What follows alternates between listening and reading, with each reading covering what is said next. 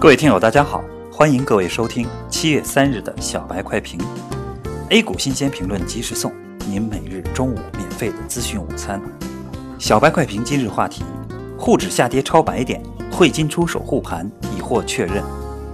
证监会昨日发文，依法查处恶意做空者，即便这样，依然没有抵挡住指数的下跌。今天开盘，两市大幅低开，盘中再度暴跌，权重股、题材股纷纷杀跌。沪指跌破三千八、三千七，再创本轮调整新低。而证监会严查期指做空，也非空说而已。据两位消息人士透露，中国金融期货交易所已暂停了十九个账户开期指空仓，期限为一个月。可能是证监会严查做空措施起到了一定的作用。沪指在十点三十分以后走出了一波反弹，跌幅收窄。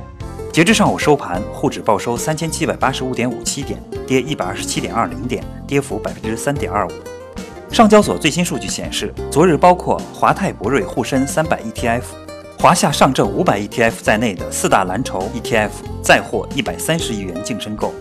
基金公司人士证实，中央汇金公司在二级市场入手 ETF，其中昨日净申购十多亿。